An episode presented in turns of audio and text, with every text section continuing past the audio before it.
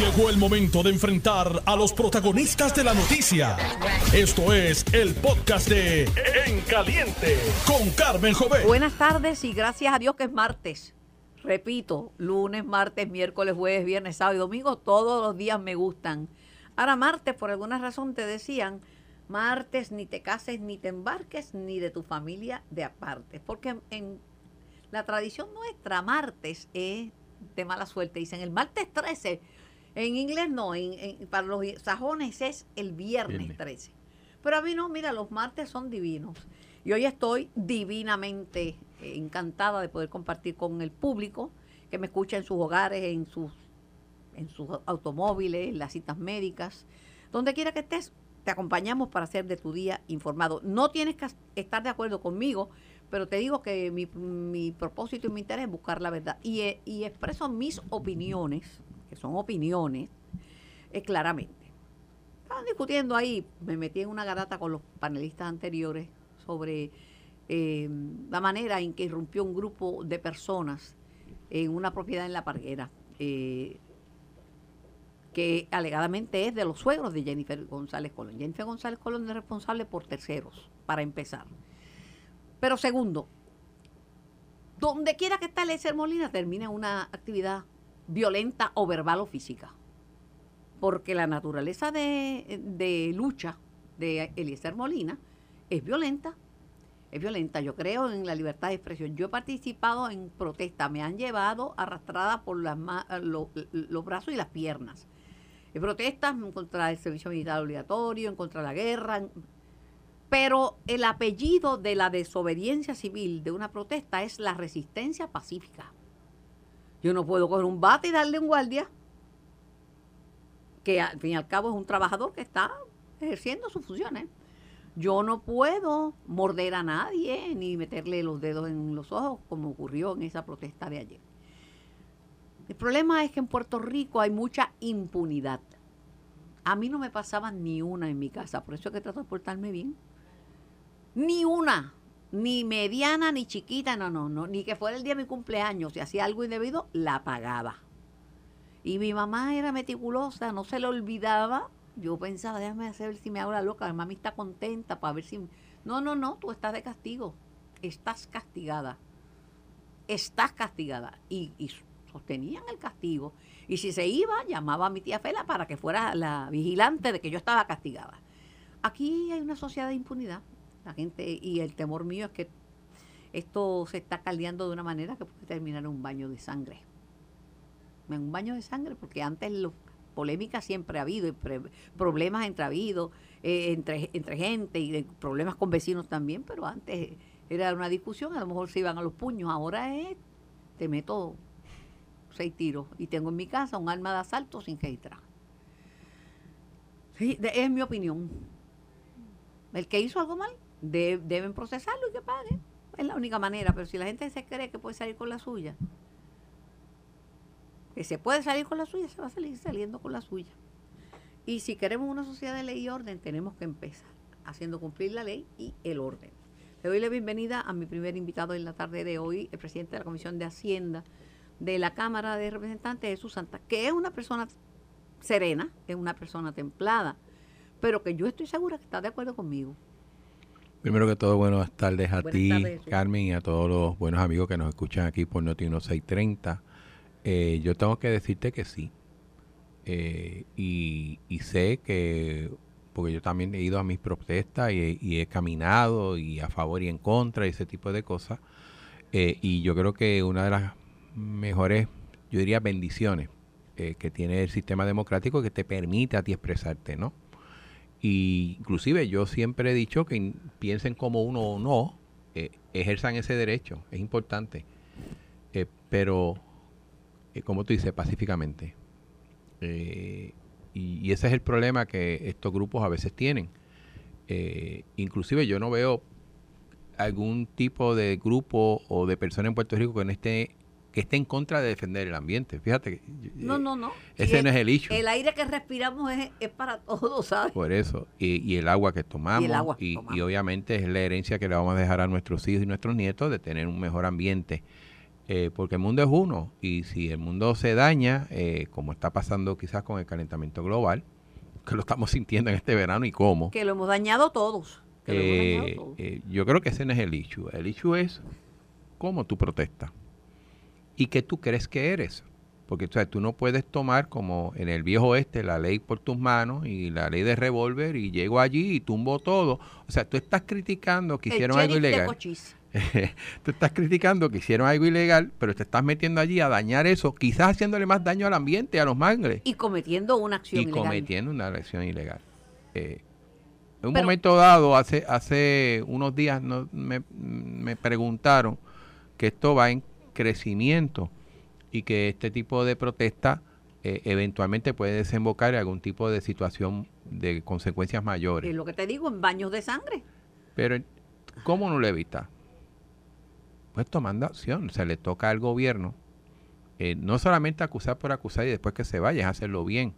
Porque es obvio, y, y, qué bueno que existen las cámaras, Carmen. Pero fíjate, llega el momento que algunas sociedades se insensibilizan a la violencia. Por ejemplo, ahora que tú traes ese, esa, que mencionas eso, en el asalto al Capitolio de los Estados Unidos el 6 de enero, se ve, se ve por las cámaras, que tú dices que bueno, que están agarrando a un policía y lo tienen y le van a dar con un aparato, de un extintor gigantesco que arrancaron. Lo matan. De hecho, hubo muertos. Y aunque se ve la violencia cómo llegaban y cómo rompían y todo, pensaban que lo estaban haciendo en honor a la democracia, que estaban salvando, porque allí se estaba decidiendo, ¿verdad?, el, resultado de, la, de las elecciones generales en los Estados Unidos. Y esa gente pensaba que era el nombre de la democracia. Aquí hay gente que cree que está bien, porque creen que tienen la razón y en nombre de la razón que tienen, que están luchando por lo justo, es patria o muerte y venceremos. Yo, yo creo que tienes razón en eso. Inclusive yo no he visto un golpe de Estado, que los que hacen el golpe de Estado lo hacen por el bien del país, de la nación, de la democracia y todo ese tipo de cosas. Y no necesariamente esos golpes de Estado han traído mejores gobiernos, ¿no? Eh, yo creo que si tenemos la oportunidad de tú cambiar gobiernos mediante un ejercicio pacífico, como es una elección, eh, no hay necesidad para tú llegar a la violencia y afectar propiedad privada eh, o tomar la justicia en tus manos. O sea, estamos como que el pueblo cogió una persona, lo dejó en la plaza y no sabía si era inocente o culpable. Si le preguntas a tu esposa, a quien tengo el placer y el honor de conocer, ¿desde cuándo están las casetas de, en la flaguera? Te voy a decir, desde que tengo uso de razón.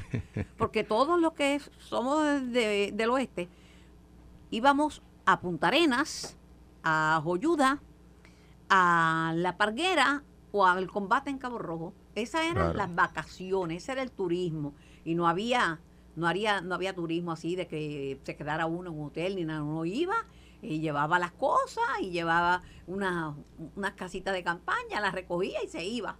Y se iba. Pero existen desde antes del 40. El cuerpo de ingenieros les dio unos permisos para las embarcaciones flotantes. El primer reportaje que yo hice de esto fue en la década del 70, Jesús, alegando lo mismo Ahora yo ayer emplacé y estaba conmigo Carl Soderberg, que fue eh, el director de la Agencia de Protección Ambiental, la Agencia Federal de EPA, eh, para Puerto Rico y para Caribe. Le dije, ¿dónde está la EPA? Carmen Guerrero fue secretaria de Recursos Naturales. ¿Por qué no se expresa? ¿Por qué el cuerpo de ingenieros no ha intervenido en este asunto? Son preguntas en este y, en Salinas y donde quiera que haya quiera, Obviamente es un problema que, que por ser isla eh, y tener distintas vertientes de cómo ocurre, ocurre en muchos sitios. Eh, pero eso vuelve otra vez, no lleva a una persona a tomar la violencia como su arma para protestar. Eh, yo creo que en ese sentido también ha fallado el gobierno de, de, tomar acción con aquellos que violan la ley, tan sencillo como eso. O sea, nadie, nadie está en, en las que eh, no se proteste. El problema es que, que, tú no puedes violar la ley mientras tú protestas. Yo creo que ese es el, eh, el gran problema y que lamentablemente no se toma acción. En, de mi, lo que, en mi época, eh, si te rajaban la cabeza en medio de una protesta, era un policía que te daba un macanazo porque tú te ponías bravo. Ahora no.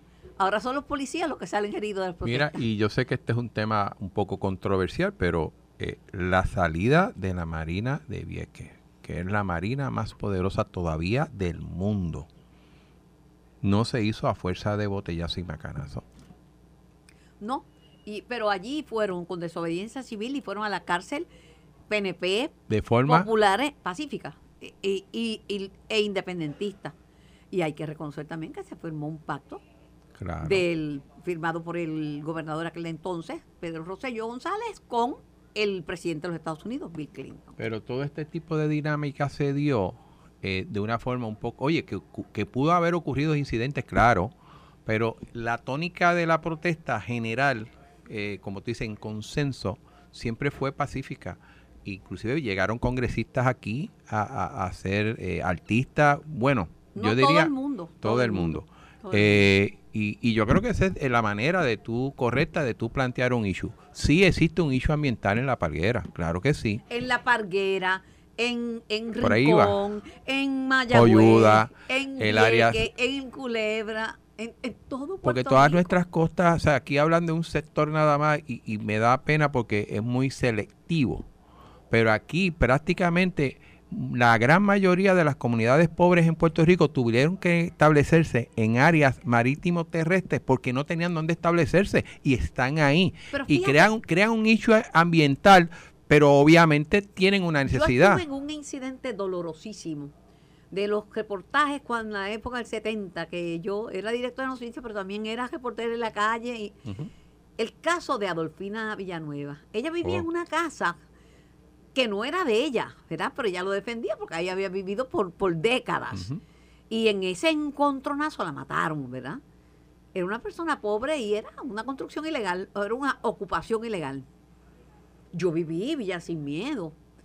Este, Río Grande. Y, y, y, lo que te, eh, te trae un punto que me hace recordar este no podemos ser selectivos para imponer la, justicia tiene que ser para todos nadie está por encima de la ley pero tampoco está por debajo. Claro y yo creo que en ese sentido eh, uno tiene que ver esto un poco más abierto en pensamiento y un poco más eh, general porque el problema como tú lo dices está en toda la isla. O sea no es el único sitio donde la perla que es un lugar emblemático.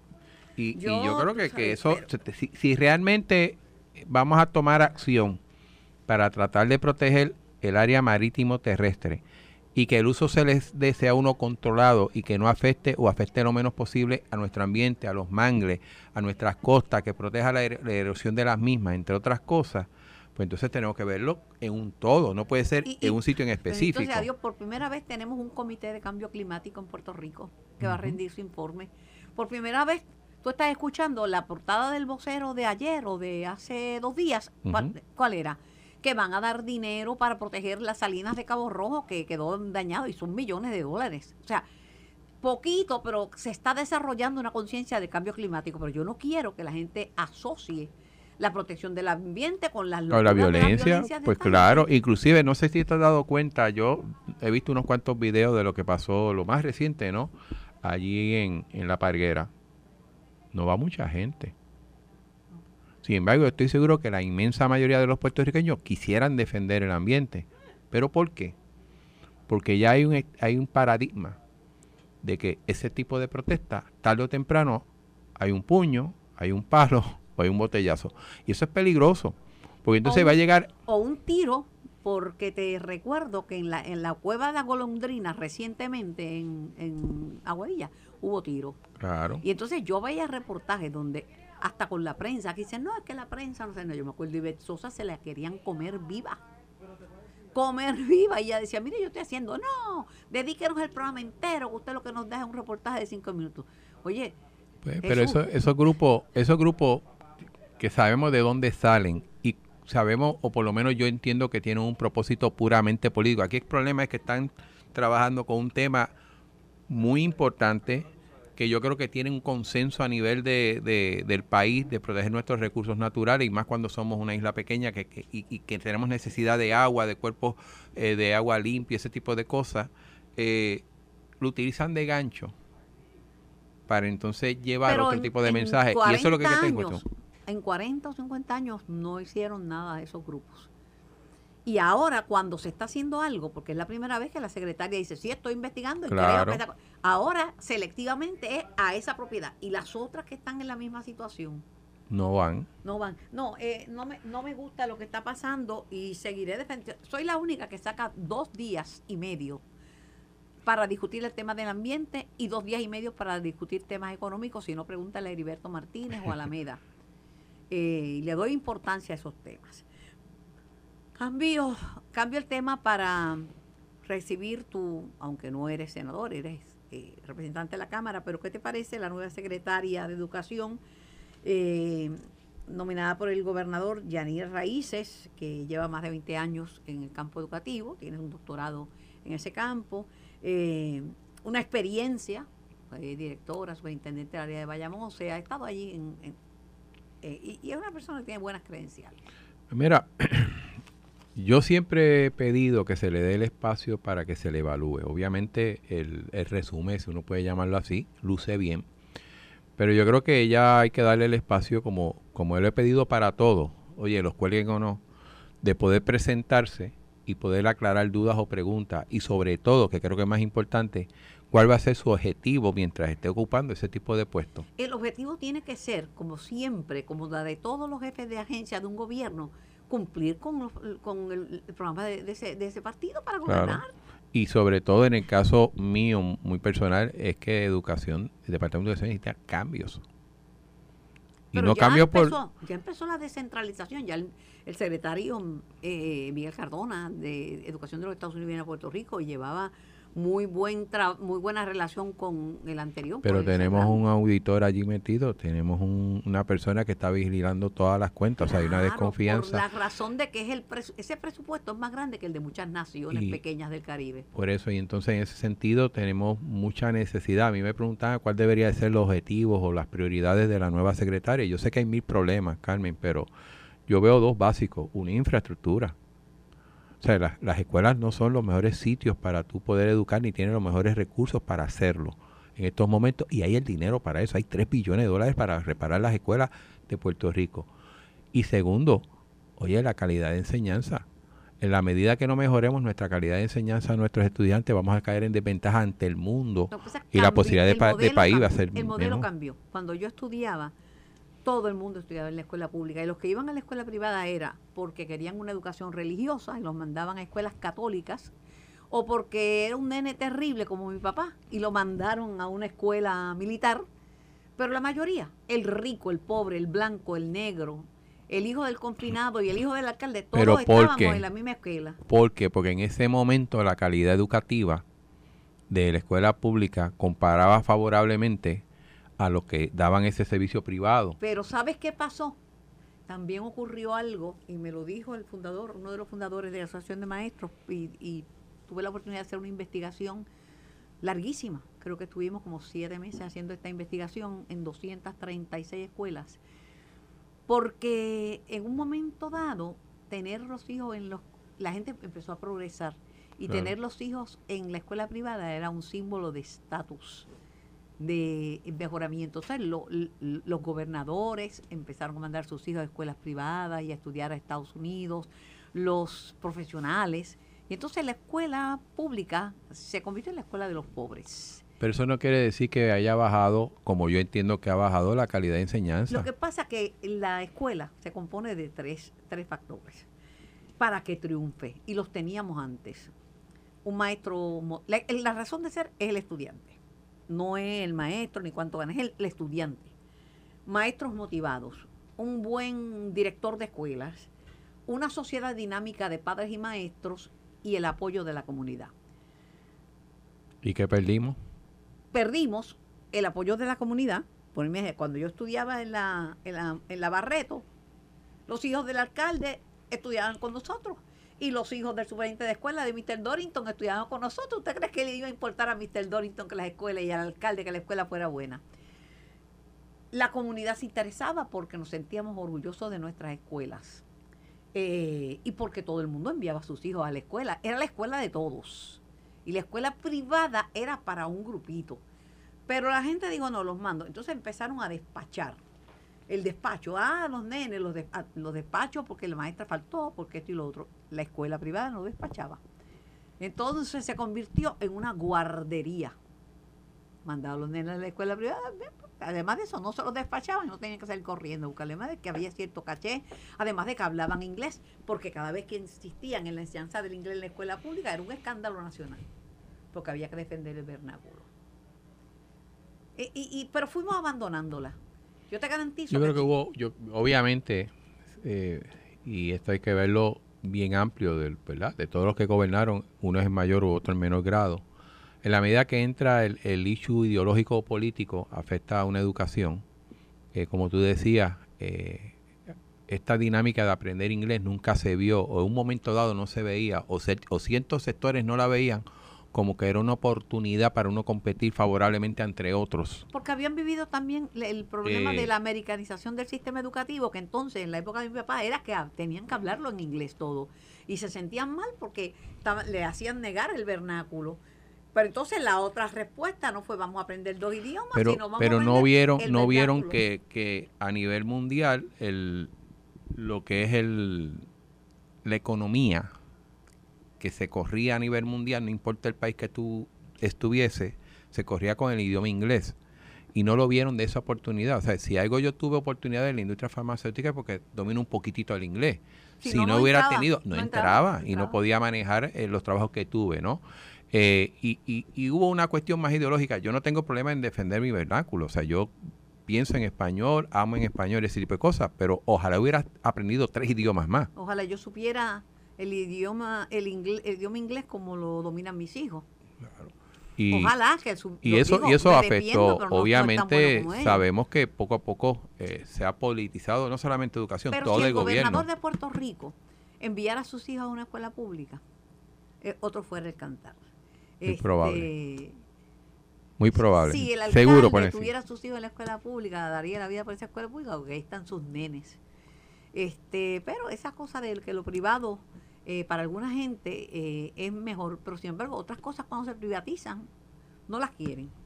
Quiero decirte, y esto lo guardé por ti, este titular lo guardé para cuando tú estuvieras aquí y es del día del 4 de julio estiman más problemático la falta del servicio eléctrico que la criminalidad. Mira tú si es necesario que reforcemos nuestro sistema de energía eléctrica que no tiene suficiente generación. No la tienen, por eso es que se va la luz todos los días. Y eso que los que tenemos en el techo, placas solares, estamos aportando 450 eh, megavatios. para ayudar un chispito a que no sean tan largos los apagones ni tan frecuentes. Pero el problema de la energía eléctrica sigue siendo para la gente un problema serio. Yo espero ahí un proyecto de ley que voy a discutir contigo un poquito más adelante. Eh, un proyecto de ley relacionado con que la gente pueda utilizar eh, su cuenta IRA para, para comprar un sistema. Yo lo digo a boca de jarro y lo pruebo, se lo prueba al que quiera. Yo pagaba mil y pico largos, hasta mil quinientos pesos de luz llegué a pagar. Puse un sistema de energía solar, no tuve que dar ni un chavo, lo financié, un préstamo a un interés bajo, y yo me economizo como mil pesos mensuales, que me meto al bolsillo. Que, y además, tengo un pago fijo, y además siempre tengo luz. Y con los créditos, porque el sol pica y sale, a las cinco y media de la mañana ya había sol el crédito me permite pagar cuatro pesos en la casa de arriba. un negocio redondo, yo no sé cómo no lo ven. Yo voy a la pausa cuando regresemos, sabes que este es un tema candente que hemos discutido, que es qué va a pasar con el código electoral, qué va a pasar con las enmiendas, qué, cuál ha sido el efecto del acuerdo que tenía Tatito, José Luis Dalbao y que tenía el, que tenía el gobernador Ahora la delegación del PNP le dijo no, no se puede aprobar eso que porque aunque incluyeron parte de las enmiendas que se habían sugerido, hay píldoras venenosas según el PNP. Y en un gobierno compartido, ¿con quién negocia la Asamblea Legislativa? Bueno, yo lo hago con el Ejecutivo. Ah, ok. Pues vamos a la pausa y regreso con más de En Caliente. Estás escuchando el podcast de En Caliente con Carmen Jovet de Noti1630. Bueno, le decía a mi invitado, el representante Jesús Santa, que la delegación del Partido Nuevo Progresista eh, pidió al gobernador que vete eh, las enmiendas, el proyecto de enmienda al Código Electoral.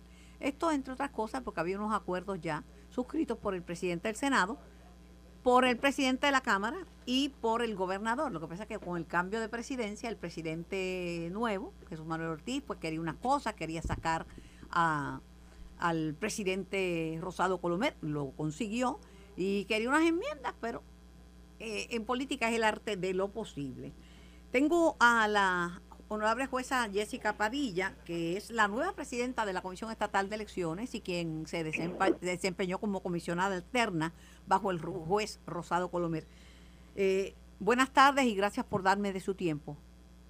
Buenas tardes, Carmen, saludos. Bueno, son diferentes los escenarios. El gobernador puede designarla a usted en propiedad, puede designarla como presidenta de la Comisión Estatal de Elecciones, puede designar otra persona y permanecer eh, usted como la, alterna, eh, pero por un tiempo va a estar sola, haciendo el trabajo sola. Sí, eh, ciertamente hay varios escenarios con relación a la posición del presidente, o, ¿verdad? o la presidenta de la Comisión Estatal de Elecciones. en este momento, pues asumimos el cargo toda vez que así lo dispone, lo dispone el Código Electoral. Hasta tanto se decida lo contrario, sí, estaremos aquí. Hoy usted asumió el cargo, eh, hoy, desde hoy es la presidenta. Correcto, desde hoy. Prioridades, porque hay muchas cosas por hacer. Pues actualmente nosotros estamos trabajando con el calendario electoral.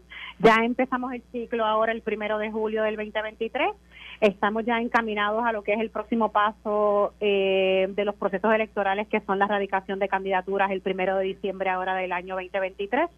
Y estamos dándole continuidad a lo que son los proyectos de tecnología. En este momento estamos trabajando lo que es el registro electrónico electoral, la, el Electronic Poll Book, que es la lista electrónica de electores, el sistema de endosos que va a ser de igual manera electrónico. Nos encontramos en esa etapa, atendiendo los la innovación tecnológica que va a impactar el proceso electoral en Puerto Rico. ¿Estaría usted dispuesta a permanecer como, como presidenta en, en propiedad? ¿A que el gobernador la nominara? ¿Aceptaría ser la presidenta? Eh, estamos dispuestos a continuar el trabajo que ciertamente se comenzó bajo la presidencia del, del juez Rosado Colomel. Nosotros entramos como equipo, ¿verdad?, en el año 2020 y adelantamos muchos de los procesos que había que atender conforme las enmiendas, eh, las propuestas del nuevo Código Electoral. Y eso es lo que estamos trabajando, eh, darle continuidad a los trabajos y hacer del evento, ¿verdad?, un evento confiable y transparente como todo el, el elector y es el interés público, ¿no?, del pueblo de Puerto Rico. El código del 2020, cuando ustedes entran, es una de las cosas que se quería enmendar. Eh, y darle ¿verdad? importancia al voto por correo, eh, aclarar, dejarlo meridianamente claro todo. Pero ese, como se cayó, se cayeron las negociaciones con la llegada del nuevo presidente que quería su, su propio código, ¿verdad? Con unas enmiendas. Eh, le debe llegar, el, lo debe tener en sus manos el, el gobernador, pero pero para vetarlo, porque de lo que había visto sin tener en sus manos el código, ya el gobernador decía que lo que le estaban pidiendo este no era, no, no estaba de acuerdo y mucho menos limitarle los derechos a los electores, en hacerse lo más difícil a la gente para que vaya a votar. Sí, la realidad es que la, la propuesta que tiene el Código Electoral con relación a este voto adelantado, voto ausente, eh, vino para quedarse en la lo vimos en las pasadas elecciones del 2020, cómo hubo una gran cantidad o cómo aumentó la cantidad de solicitudes con relación al voto. Y ciertamente sí ha, causado interés en cada una de las propuestas que se han presentado. Nosotros vamos a estar trabajando conforme la ley así lo establezca. Si sufre alguna enmienda, estaremos atemperando las enmiendas. Si no sufre cambio, estaremos fortaleciendo lo que ya hemos trabajado para así darle confiabilidad y seguridad a este, a este voto. ¿Por cuánto tiempo usted va a estar ejerciendo esta posición? ¿Es verdad que solamente por 30 días o qué dispone, qué dispone la ley? Bueno, el Código Electoral establece que ante la, ante la ausencia temporera del presidente, la presiden, el presidente alterno, en este caso yo, asume la presidencia por un término de 30 días. Es una interpretación que se le ha dado al código, de igual manera el tribunal eh, Supremo ha resuelto una disposición con relación a la cláusula de continuidad que establece la Constitución. ¿Qué vaya a pasar, verdad? Pues, pues un asunto que, que está en manos de no está en mis manos, ¿verdad? Está en manos de lo que sería la legislatura, sería en manos de lo que sería el gobernador, los partidos. Yo no no entro mucho en ese detalle, ¿no? Yo estoy enfocada en trabajar en lo que me corresponde hacer de ahora en adelante hasta tanto se decida lo contrario. Ese es mi enfoque, trabajar en los asuntos que quedan pendientes y avanzar toda vez que ya el ciclo comenzó y estamos de cara al próximo evento el año 2024. ¿Tiene alguna preocupación? Preocupaciones tenemos siempre, ¿no? El, el hecho de que el presupuesto alcance para todos los asuntos que la comisión tiene que atender, ese elemento sí nos preocupa. Eh, nos preocupa el elemento de poder atender en tiempo todos los factores de tecnología que tenemos que avanzar. El tiempo es algo que no se compra, ¿no? Y entonces, en ese sentido, pues eh, la mayor preocupación sería que el presupuesto sea uno que alcance para poder avanzar en todos los proyectos que tiene la comisión y hacerlo todo en tiempo. Nosotros estamos a las órdenes. Eh, yo soy institucional, eh, conozco, estoy vinculada al proceso electoral y a la comisión estatal desde que era, bueno, no creo que estuviera nacido, pero era, el tribunal electoral que, eh, que presidía Pepe Rodríguez Aponte. 1976. Ave María, están presentado sacándome la fecha y las edades. sí, No, no había nacido, no había nacido. Pero yo sí, pero yo sí, y defiendo la institucionalidad, eh, y defiendo, y defiendo, y defiendo el que, que, pues, que, que no le restemos importancia a la Comisión Estatal de Elecciones, porque lo más sagrado que tiene un país que respalde y que cree la democracia es el derecho al voto. Es así, es así, lo valoramos, lo agradecemos, Carmen, que, que siendo el puente, ¿verdad?, que comunica a la comisión eh, para todo el público que le escucha, así como verdad aquellas personas que pueden llegar a, a oído su, su mensaje, agradecemos y valoramos mucho es que sea la información una veraz e institucional en favor de la comisión. Y cuando oigo cosas horribles dicen sobre el tema de la Comisión Estatal de Elecciones y lo mal que estamos nosotros en materia electoral, repito siempre, me, me ha correspondido en varias ocasiones el honor de recibir a las delegaciones internacionales y de hablarles sobre lo que es Puerto Rico en materia electoral.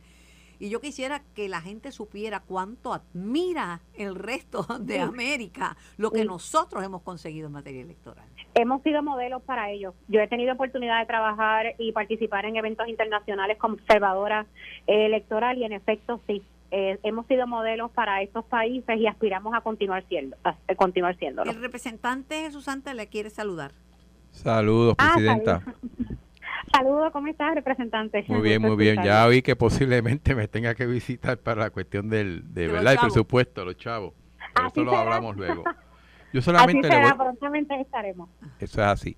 Yo solamente tengo una, bueno, de entre muchas preocupaciones de lo que tiene los retos de la comisión, tengo una y tiene que ver con el voto adelantado. Sí.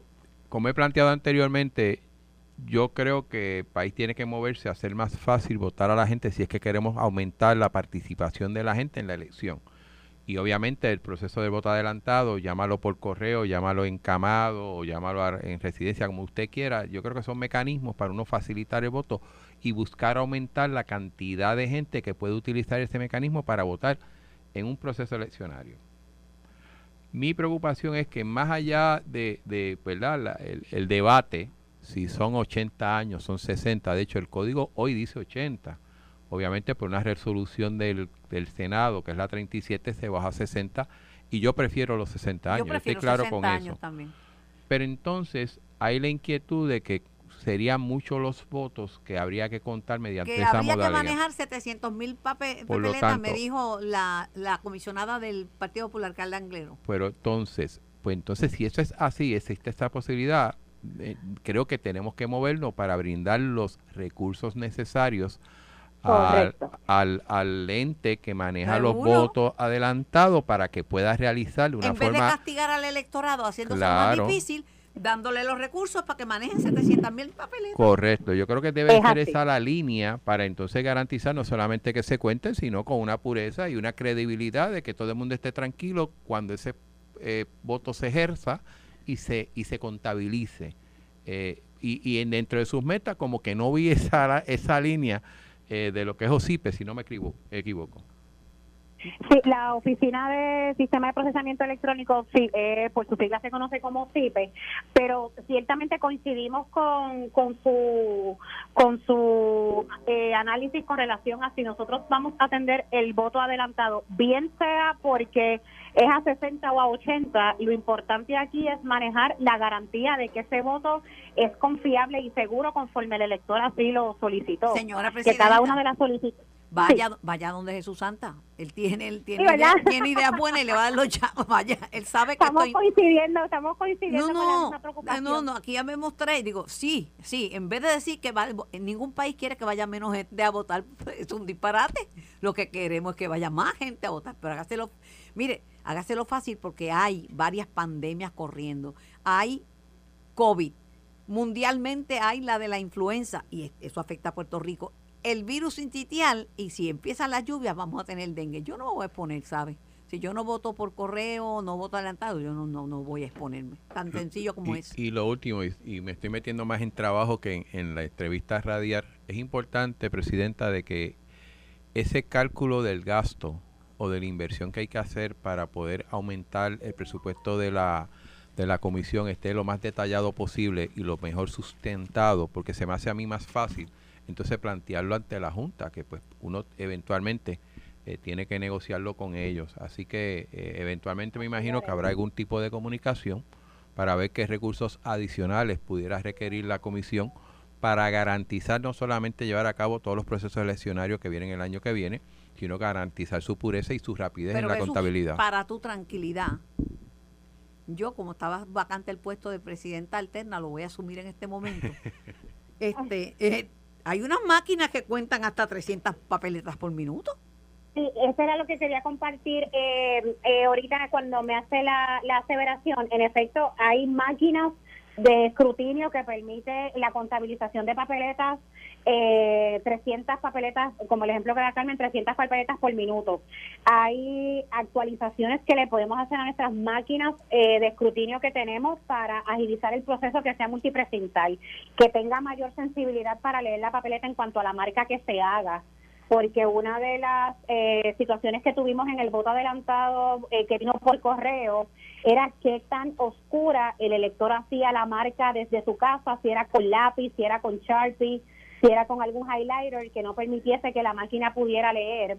Así que en ese sentido nosotros estamos trabajando la fortaleza que puedan tener las máquinas, pero evidentemente, ¿verdad? Todo requiere una actualización de máquinas, requiere también un pago eh, que, tenemos que invertir, son recursos económicos que necesitamos para poder adelantar con todos estos procesos, bien en actualizaciones con el equipo que tenemos y bien con el, eh, adquirir nuevos equipos. Así que nosotros precisamente no es casualidad, Santa, que ahora mismo yo antes de atender esta llamada estaba reunida con nuestra directora de presupuesto, trabajando cada una de las partidas que son importantes y así poder entonces establecer dónde están las necesidades puntuales de la comisión para así en términos del recurso económico poderlo validar y poderlo fundamentar. Afortunadamente, Santa, Jesús Santa es prudente y pacífico, que en estos, en estos tiempos es difícil encontrar gente prudente y pacífica. Sí, lo sabemos, sabemos. Ay, Dios mío. Sabemos que tenemos puente con el representante y eso lo valoramos y lo agradecemos.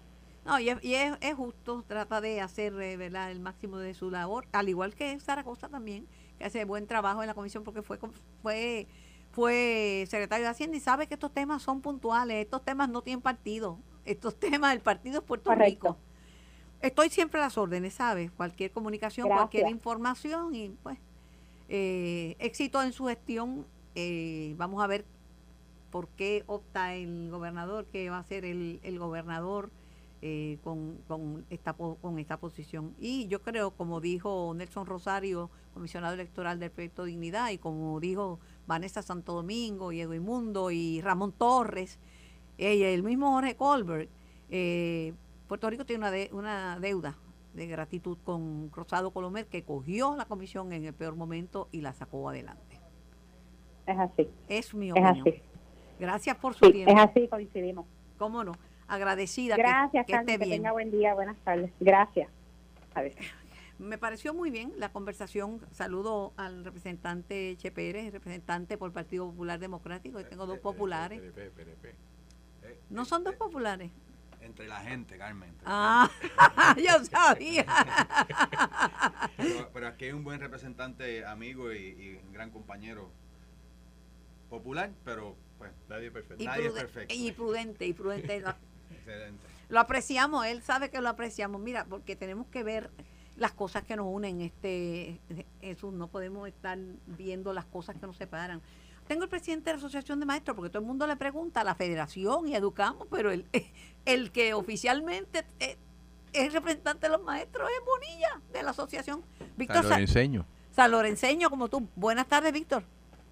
Buenas tardes, Carmen, y buenas tardes a todos los que te, siempre te están escuchando todas las tardes. Aquí está un San Lorenseño, el representante Jesús Santa, presidente de la Comisión de Hacienda, y el representante Che Pérez, eh, representante por el Partido eh, Nuevo Procista. Yo digo que todo el mundo le pregunta a la federación, a Educamos, a otros grupos, que es magnífico, tienen su opinión, pero el representante oficial de los maestros, ¿quién es? La Asociación de Maestros de Puerto Rico con su local sindical dispuesto en la ley de sindicación y porque ganamos la representación para los compañeros maestros del, eh, del sistema público. Dicho esto, te pregunto, ¿qué te parece la nominada por el gobernador de Puerto Rico para ocupar la silla de secretaria de, Educación, la doctora Raíces? La doctora Raíces, eh, por lo menos, eh, tiene una, una vasta experiencia en el Departamento de Educación. Son 20 años que lleva laborando eh, en el mismo. posee una preparación académica excepcional. por lo menos nosotros la, la conocemos como superintendente de escuela eh, eh, en Bayamón, de la región de Bayamón, buenísima. de la región de Bayamón. Hemos tenido nuestros puntos eh, de controversia, ¿verdad? Pero son en cuanto a asuntos sindicales que tenemos que, que, dialogar con ella para que por lo menos pueda comprender aún más el, lo que es el convenio colectivo, pero entendemos la posición, pero que también entienda la posición de la local sindical. ¿Pasará el sedazo del Senado? Esa es una pregunta. Más vale que sí, porque imagínate, no podemos dejar descabezado el Departamento de Educación. Tiene que tener una persona al, mando. En eso, en eso tenemos que, que verdad que agradecer que, se tomó eh, de inmediato la nominación, eh, ya estando casi eh, al inicio de la escuela, el departamento eh, de educación no podía estar eh, sin una persona que lo dirigiera, ¿verdad? Eh, quien fuese, ahora le toca al Senado hacer la investigación a rigor, estudiar bien su preparación, su hoja de vida, cuál ha sido el desempeño en el sistema de educación pública, entendiendo que cada persona que es nominada y que pasa a ser el jefe ¿verdad?, eh, del Departamento de Educación, que es el departamento o la agencia eh, más grande del gobierno que tiene que ver con la educación de los niños y de los jóvenes de Puerto Rico, eh, ya debe de inspirarse a, preparar un, plan ordenado y verdaderamente a trabajar en beneficio del sistema público de enseñanza. Eh, eso es lo que nosotros aspiramos en que la la doctora eh, Raíces. Eh, Raíces entienda que, que es una posición donde tenemos que, que tratar a todos por igual, eh, que yo entiendo que es sumamente eh, generosa en el sentido de que ha, llevado a la región de, de Bayamón por lo menos eh, ha destacado esa región en muchas iniciativas y entiendo que trabajando con el sindicato y reconociendo que somos los eh, representantes exclusivos, podríamos eh, trabajar en equipo. Yo no tengo duda de eso, Víctor, porque te conozco y sé cómo trabajas, porque soy ahora mismo le estaba yo dando un una, una, explicación de lo que ha pasado con nuestra escuela pública en un diálogo que tuve con Jesús Santa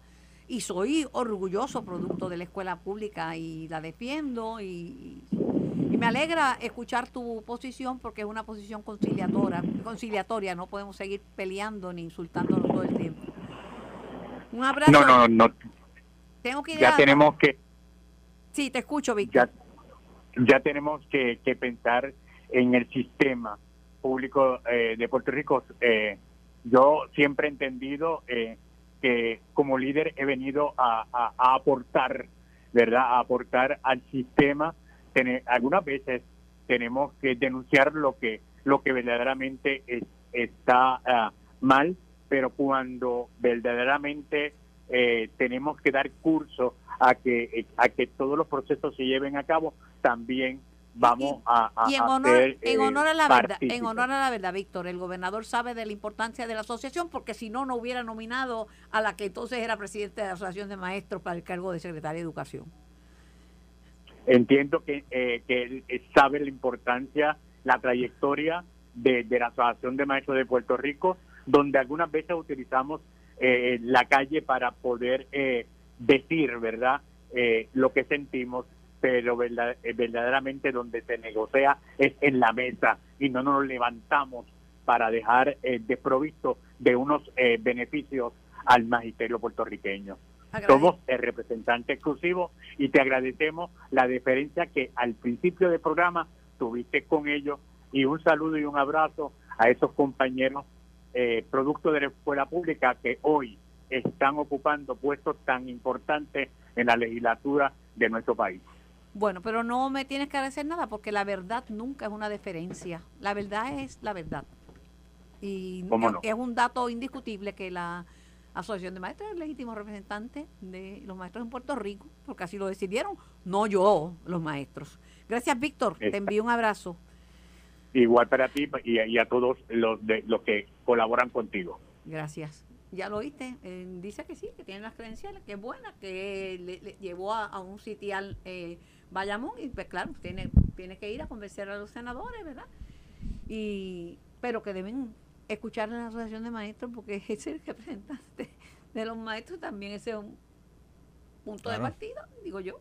No, definitivamente, pero hemos visto también que eh, pues las, la reacción al nombramiento de de la doctora pues han sido muy positivas en este momento. Ahora lo que corresponde definitivamente, pues aquí le toca brindar el consejo de consentimiento es al Senado que, se le garantice ese debido proceso legislativo, donde se escucha, se le permita a ella eh, presentarse, hablar sobre cuál es su visión y la misión de ella dentro del Departamento de Educación, este que se le analice correctamente y en los méritos su currículum vita, que como saben es, bastante amplio y con una vasta experiencia dentro del propio departamento. Y yo creo que eso es bien importante eh, porque muchas veces los cuestionamientos es que pues, son personas externas que desconocen eh, cómo funciona el andamiaje eh, del departamento, que, que realmente es uno bastante complejo. que le dé curso al proceso pero de, ella sí lo tiene. descentralización que comenzó con Miguel Cardona y con Eliezer Ramos Pared, porque eso es importante. Y, yo creo que hacia eso hay que, hay que seguir, eso no se puede detener, tenemos que estar muy atentos de que se siga materializando esa descentralización de, del departamento y así ver también, porque hay otras agencias y hay otras áreas como la universidad que yo aspiraría que... Esto fue el podcast de En Caliente con Carmen Jovet de Noti1630. Dale play a tu podcast favorito a través de Apple Podcasts, Spotify, Google Podcasts, Stitcher y notiuno.com.